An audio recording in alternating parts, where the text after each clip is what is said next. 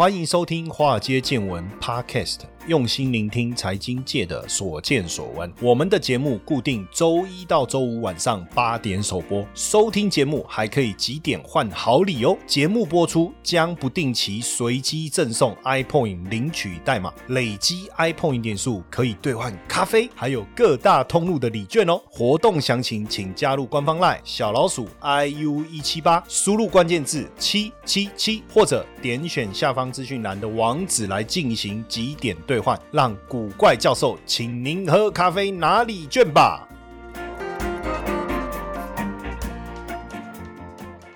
大家好，欢迎收听《华尔街见闻》Podcast，我是古怪教授谢承彦。最近我相信呢，大家都一直听到有关于恒大，然后如果投资不动产，投资到恒大的债券，这下就伤脑筋了，对不对？那最近也非常多的记者也都在跟我询问哦，访问有关于恒大，好像最最近包括《镜周刊》啦，还有非凡啦，然后 Now News 哦，都来专访我有关于恒大这个事情。那我就想说，那我们干脆哈一次好好的来跟大家聊一聊恒大这个到底发生什么事情。不过很有趣的事情是，恒大这个地产帝国的董事局主席叫许家印，也是他们的创办人了哈。在中秋节的时候呢，写了一封四百个字的信，然后来。鼓励所有的员工，当然他跟员工信心喊话了。我们也来跟大家读一下这个家书，这个家书的内容。各位各级领导，各位同事，值此中秋佳节，我衷心祝愿你们及家人节日快乐，阖家安康啊！那我顺便把这个读信的员工们心里面的话，用另外一个声音表达一下哈。阿姆德利哈安安康嘞，你恭喜的被逗啊，各位安康上啊哈！向仍然奋战在复工复产第一线的全体员工致以最诚挚的问候。我问候你妈了，问候，对不对？哈，这员工的心声。当前公司遇到了前所未有的巨大困难。哦，这个困难是非常大，对不对？全体恒大员工都经受着从未有过的严峻挑战啊！这个挑战还不是你你搞的，这跟我们有什么关系呢？各级领导排除万难，身先士卒，没日没夜，是保障公司大局稳定的中流砥柱。说实在的，要不是领你薪水，谁想跟你在这边当中流砥柱啊？对不对？在这里，我向大家致以最真诚的感谢，向支持你们默默承受了巨大牺牲的家人致以最崇高的敬意。敬意是指几分？钱啊，赶快拿钱来解决问题，是不是？一直以来。我为公司拥有一支忠心耿耿、任劳任怨、不计得失的恒大铁军感到无比自豪。拍谁哈？我一点都不自豪。我坚信恒大人永不认输、越挫越强的精神，是我们战胜一切困难的力量之源。没有错，都是你导致我们必须想办法战胜困难。但现在这个困难到底能不能度过？我更加坚信，通过各级领导和全体员工的共同努力、艰苦奋斗，恒大一定能尽快走出至暗时刻，一定能。加快推进全面复工复产，一定能实现保交楼的重要目标。保交楼就是保证会把楼交出去了啊，但是保证是一回事啊，能不能交出去，我想又是另外一回事哈。向购房者、投资者、合作伙伴和金融机构交出一份敢担当、负责任的答卷，人心齐泰山移。同事们，让我们更加。紧密团结起来，以百折不挠的勇气、坚韧不拔的精神，全力以赴履行好我们的社会责任，共同创造美好的未来。你加赛啦，共同创造美好的未来。啊，这个社会责任是你为什么你的问题是变成我们的社会责任啊？我们要跟你一起共同创造美好的未来。没有，我我刚才是把那个员他们员工的心声了，哈哈，用用比较白话的方式表达哈，不是我真的对他有什么意见了哈。哎，中国恒大。这么厉害！一九九六年成立，是大型的精品住宅物业项目发展上，管理的项目遍及中国不同的城市。哈，在大陆二十几个多个区域，一百八十多个城市拥有的地产项目高达五百多个哈。二零一八年呢，是大陆十大上市房地产的榜首，五百强企业第二十二名，还入列世界五百强集团的第两百三十名呢。二零一九年也入列世界五百强集团的第一百三十八名呢。那这个许家印以前是个掏粪工，那现在呢，看真的要去掏粪了是吧？然后变成中国首富，那怎么会变？眼看他起高楼宴宾客，怎么眼看着他楼塌了呢？哎，这个是清代孔尚任戏曲《桃花扇》里面的名曲。眼看他起高楼，眼看他宴宾客，眼看他楼塌了，感叹这个人生从盛世繁华到孤寂落寞的一个转折。这来形容许家印，我想是最贴切不过了哈。二零零九年，哈恒大 IPO 发行价三点五，没想到去年股价最高还有七八十块港币哈，没想到。到今年九月跌破当时的发行价三点五港币，等于楼起楼塌，又回到起点哦。今年七月一号，中共党庆百年党庆，他也登上城门观礼。过去只要出现他出现在城门，至少价格还股价也好。债券也好，能够上涨，这一次已经不是万灵丹了哈，这个党庆牌已经不再灵验了哈。国际信评机构穆迪三度调降恒大及其子公司的评级到哪里？C 一个小小的 A，这个只在评级最差 C 之上，所以代表恒大公司债券高度投机，违约风险相当高，展望是负面。虽然说去年上半年恒大的营收还大幅度的增加，拿下中国房地产企业的第一名哦。那在去年许家。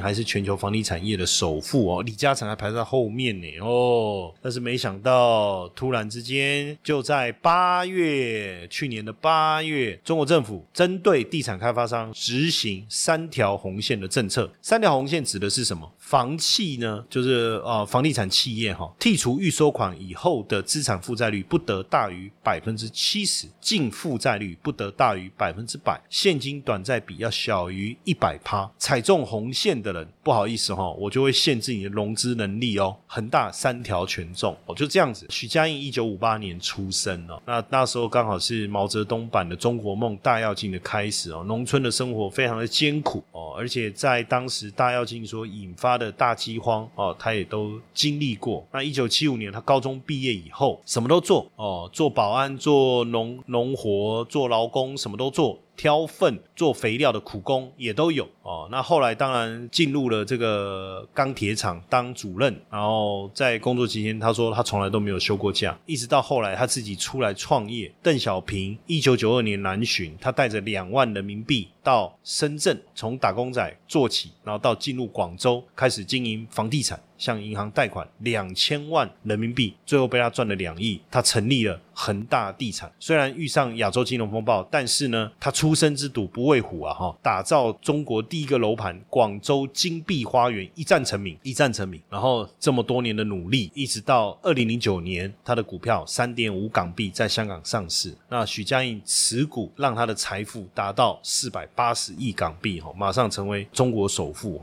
那怎么会突然打到变今天这样？当然就是三条红线的问题哈。那恒大的半年报呢，负债是高达目前是高达一点九七兆人民币哈，有息负债也高超过五千七百亿。那而且其中两千四百亿的负债呢，一年内到期，银行存款只有一千六百亿，所以一年内的资金缺口呢，高达超过一千五百亿哦，超过一千五百亿。当然，恒大的问题就是起因于高负债，现在它。他要全身而退，不可能。那未来呢？它的命运有两个关键：短期是流动性的问题，哦，长期是资不抵债的一个问题，哦，资不抵债的问题。这个也就是为什么突然之间呢，整个恒大集团啊，包含了中国恒大负责房地产，恒大汽车哦，新能源车，恒大物业是做物管服务，还有恒腾网络，负债都相当高，负债率也非常的高。恒大的负债率呢，中国恒大房地产公司呢，负债率是超过百分之八十，恒大汽车的负债超过百分之九十，恒大物业将近。百分之五十，恒腾网络负债高达百分之七十六，很明显的你就知道，基本上呢，他们的集团都是以高负债、高融资、高杠杆在运作的，所以一旦出现问题的时候，那个行情绝对是急转直下哦，绝对是急转直下。中国恒大到目前为止跌幅已经超过八成了，恒大汽车跌幅超过九成，恒大物业跌幅也将近八成，恒腾网络跌幅也达到八成。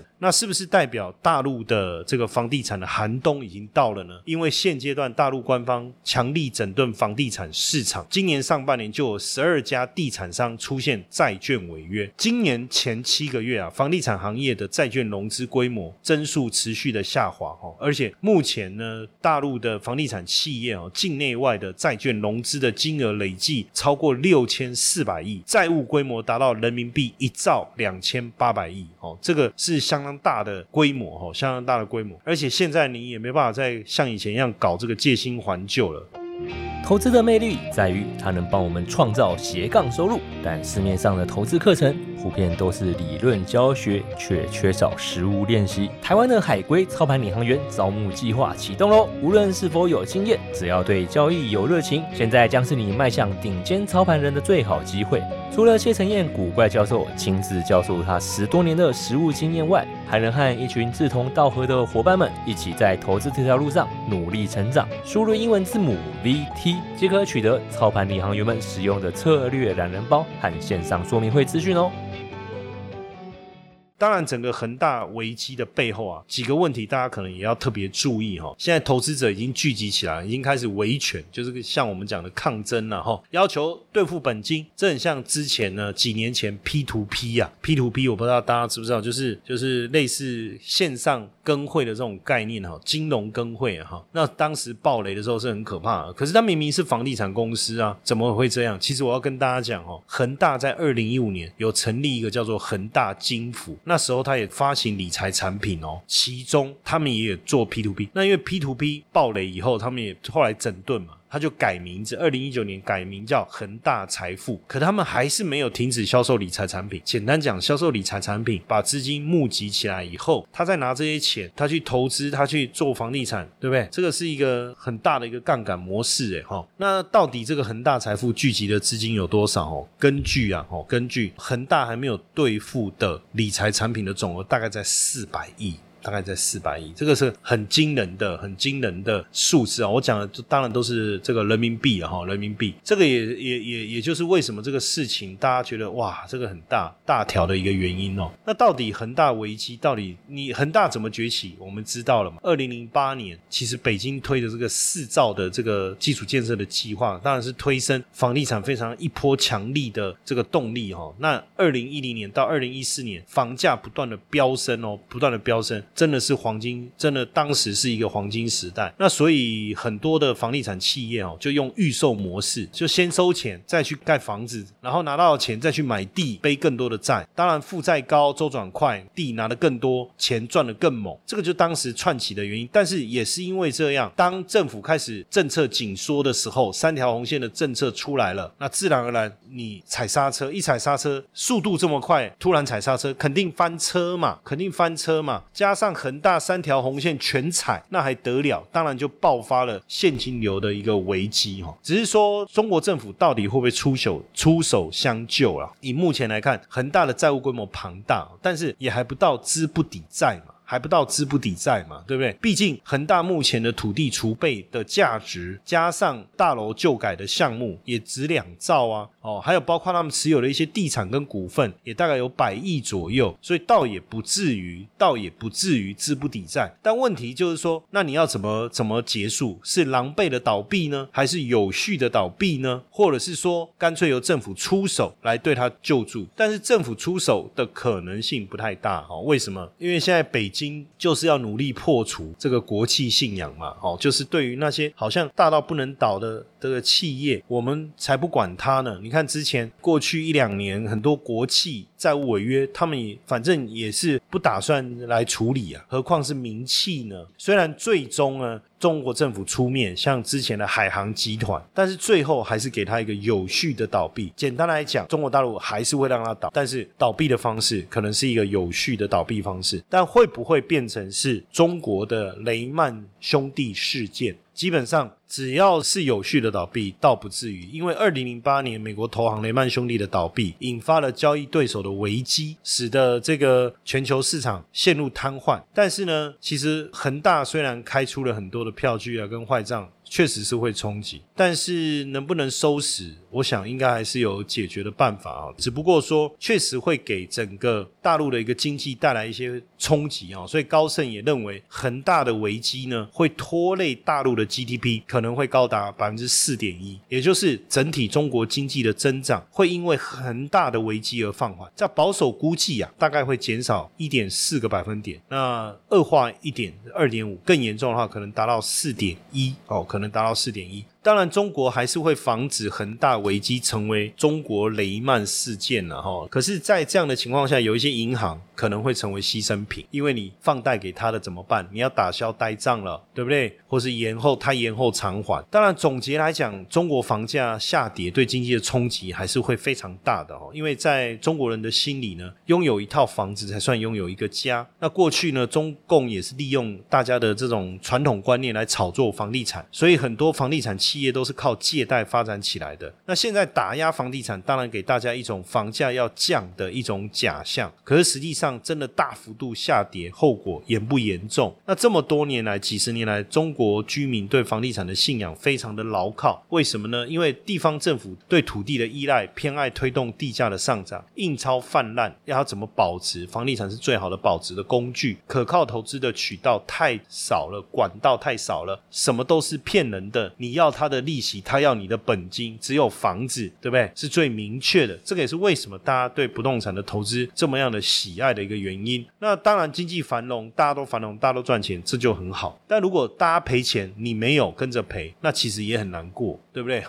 所以这个以前人家是开玩笑，哎，房子已经那么贵了，那你还买，你不是傻子吗？哎，那如果房价真的涨了，大家都买，只有我没买，那我真傻。他说，那如果房价跌了，房价跌了，大家都有买，大家都赔钱，只有我。我没赔钱，那我不是变成大家的仇人了吗？对，所以还是得买。所以呢，当然房地产大家是相当相当的偏爱。可是因为去年三条红线的关系，因为房价的上涨真的太夸张、太夸张、太可怕了。房价的大涨当然会冲击到民生的生活，对不对？所以房价的问题，你是住的，不是炒作的，所以一定要来处理。发达国家像美国，发展中国家像巴西，哦，消费都占到 GDP 的七成，印度消费也占 GDP 的六成，可是中国人口这么多，消费力只占 GDP 的四成，为什么？原因很简单，因为大部分大家都把钱拿去缴房贷了，缴了房贷剩的不多，哦，就没有多余的消费能力。那美国人很少会想要认真的买房子，对不对？那自然而然就有消费很强的消费能力了嘛。所以呢，大家对买房的态度这么激？激进哦，所以如果房价真的大跌的话，那这个还息还本的这样的一个现象会不会带来很大的冲击哈？不过确实哈，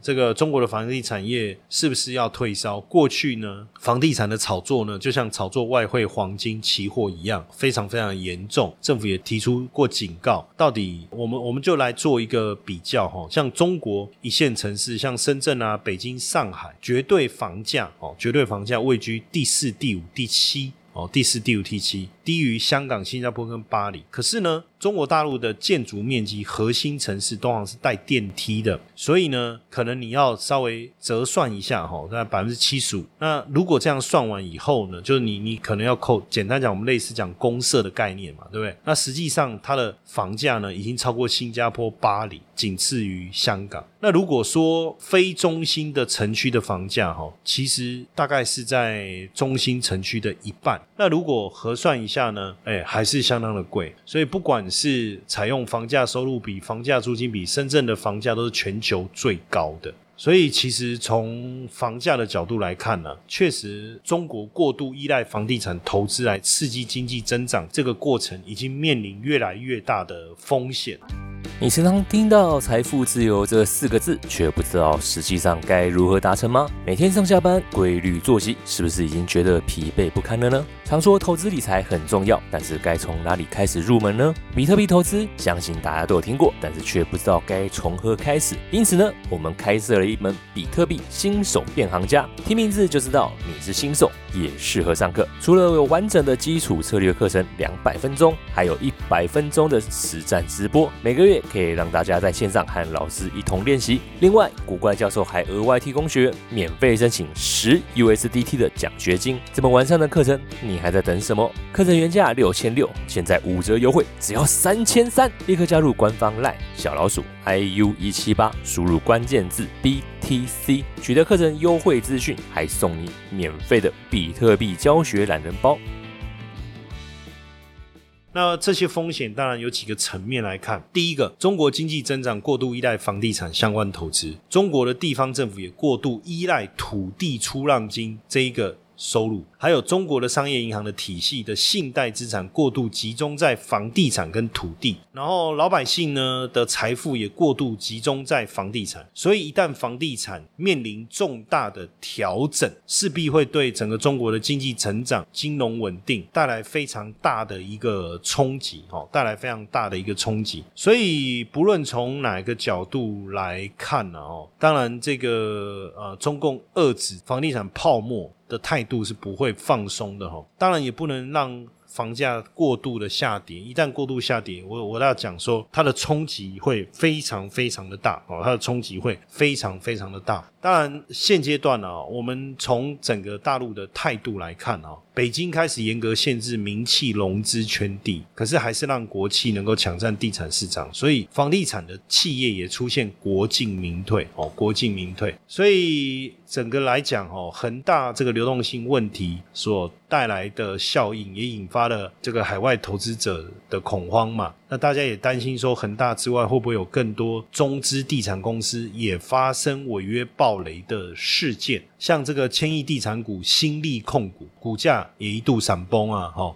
然后，新力控股的美元债也被国际评级机构惠誉跟标普把它的展望从稳定调到负面，所以大陆现在的房地产企业其实非常艰困。那怎么样去维持他们的资金流？怎么样去撑着？因为过去他们已经习惯赚快钱，那现在呢？怎么让他们赚慢钱？确实有一些难度哦，有一些难度。那大陆的土地被中共公有化的背景下，中共从一九九零年代就开始实行土地产。财政地方政府高价卖地。所以房地产行业已经迅速发展，成为中国经济支柱产业，房价急速飙升。那这些靠举债发展的房企，现在在房地产调控严厉、经济下行压力下，债务激增呢？那怎么办？当然会出现困境啊！而且这个的影响也会影响到他们的金融类股，一样会影响到他们金融类股。不止恒大哈，中国房地产呃地雷千亿规模以上的至少还有十家，三大房地产商其中一个恒大，他的债务问题一。出来以后，大家开始去看，到底还有没有人像他一样？实际上，如果我们仔细看啊，不止恒大，还有蛮多的哦。房地产前十大，河北龙头华夏幸福负债高达四千亿人民币。三月就宣布资金链断裂了，哦，手上已经没有资金了。西南王者蓝光发展负债两千亿人民币，很多项目已经停工了。房地产第十六强的龙盛发展负债两千五百亿人民币，那很多项目也开始抛售。泰和地产负债两千亿，总资产负债率九十一趴。天津最大的国有房地产企业天房集团负债两千亿。河南地产龙头建业集团负债一千五百亿，很多项目也停工了。然后中国房地产前二十二十强，金地集团也负债三千亿，债务四年来暴增了两倍。然后包括一直踩红线的绿地集团也开始大规模裁员。中国房地产前三大碧桂园哦，其中之一碧桂园超过一兆负债，超过一兆。哎，不止投资在中国大陆，还有马来西亚哎哦，但是工程品质是普遍是遭到抱怨。然后，融创中国的债务也将近一兆啊，也将近一兆啊。房地产遍布三四线城市哈，而且他拿地都是溢价百分之五十的哈。所以过去我在上海的时候，其实那时候我都问我朋友说：“哎，为什么大陆的房子盖这么快？”他说：“盖得快，原因很简单啊，因为用料不是很扎实啊。”我说：“那这样你们还敢买？为什么不敢买？我们又没有地震，对不对？”那他说：“台湾有地震，所以你房子要盖得很坚固、很牢靠，要不然这样摇啊摇啊，不行了就倒了嘛，对不对？”啊，大陆有没有地震？有没有台风？那房子没事怎么会自己倒？不会嘛？那按照我们的标准，只要你没有太大的外力，这个房子就可以使用啊，有什么关系？哈，所以他们盖房子的速度很快，也是这样。各位如果过去有看过，还有那种曾经有过整栋楼莫名其妙倒塌，那就是偷工减料，它太严重。可是其实对他们来讲不叫偷工减料啊，因为他们用料就是这样的，不像我们台湾做房子哇这么实在。因为坦白讲，我们有地震、有台风，要面临的挑战比较多啊，所以他们根本就是高负债、高杠杆、高周转，然后。低建筑成本的方式在拓展他们的房地产事业哈。那实际上在今年八月哈，中国的央行跟保监会也有约谈恒大了啊，要求说你要怎么妥善处理你的债务。当然，很多的房地产专家也说一。这个中国一定会出手救恒大啦，因为它破产会冲击太大。我们刚才讲了很多的东西，对不对？包括中国依赖房地产市场所带来的一个一个现象，有没有？如果刚才大家有注意听。当然，你也不见得有听懂啊，因为前面讲了中间这非常多的东西，对不对？但是简单来说，就是大家习惯投资房地产，然后不管是政府仰赖房地产土地的出售，还是人民仰赖房地产的存存款的概念，或是投资工具以房地产为主的的这样的一个思维，确实房地产跟整个经济民生是牢牢绑在一起的。所以恒大的事件也凸显了中国房地产企业的这种基础的薄。薄弱，所以出问题，说它所引发的连锁反应，也不是我们这么容易去理解。那当然，如果不救，它后面影响的一连串的反应是更严重的。那救一旦救了，那是不是又起了一个错误的示范效果？当然，大家更担心的是说，会不会影响到全球市场？尤其是这个索罗斯在《金融时报》就撰文警告，恒大违约可能导致中国经济崩溃，而把资金投入中国的投资人会面对当头棒喝啊！哦，警告投资人，很多不清楚退休基金对中国铺险哈，他甚至还批评习近平根本不懂经济哈，根本不懂经济。那所以呢，我觉得这个部分呢，确实哈，那因为有很多大家投资的亚洲高收益债哦，亚洲高收益债最近确实也遭遇到比较大的这个下跌哈，因为亚洲高收益债当中有很多哦，投资的都是大陆的这个建商哦，很多大陆的建商，那这个我们就要特别去了解一下它的比重的一个高低喽，比重的高低，如果。投资中国房地产相关债券的比重太高的话，哦，还是要特别注意一下。那虽然说大家觉得说，比如说相关的这个发行高收益的单位呢，他会觉得说还好，呃，基本上债券的需求还是居高不下哦，产业持续降杠杆，反而能够改善债性品质。那房价呢，还是会持续走升，获利前景还是相当看好。但是短线上确实相关的亚洲高收益债的跌幅是相当重的哈。所以你还是要特别注意一下他们所投资的一个内容。当然，是不是亚洲高收益在 CP 值比较高，下跌更是买点？这个目前我是持比较保留的一个看法，因为大部分亚洲高收益债的债券呢，投资中国的比重高达四十八哦，房地产业呢比重呢也相当高，高达十六，超过十六哈。那所以呢，到底这个房地产会不会对亚洲高收益债产生威胁？那因为近期确实亚洲高收益债的价格是持续的下跌当中，但我觉得还是要看它本身的标的啦，哈，是不是够稳健，这样才能比较明确，而不是盲目的这个逢低进场，好不好？这个部分还是要留意一下，来提醒大家。那我们今天的分享就到这边，谢谢大家的收听，晚安。接下来就是我们今天的彩蛋时间，iPhone 领取代码 C 四五九一。活动详情呢，请到下方的说明栏观看。